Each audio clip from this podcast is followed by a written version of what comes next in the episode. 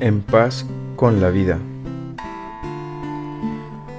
Cada día es un día en el que tenemos que llevar la visión de la voluntad de Dios a todos nuestros actos.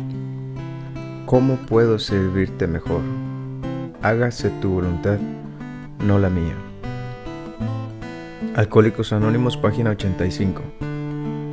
Yo leo estas frases todas las mañanas para empezar mi día porque es un constante recordatorio de practicar estos principios en todos mis asuntos. Cuando mantengo la voluntad de Dios en el primer plano de mis pensamientos, puedo hacer lo que debo estar haciendo. Y eso me pone en paz con la vida, conmigo y con Dios.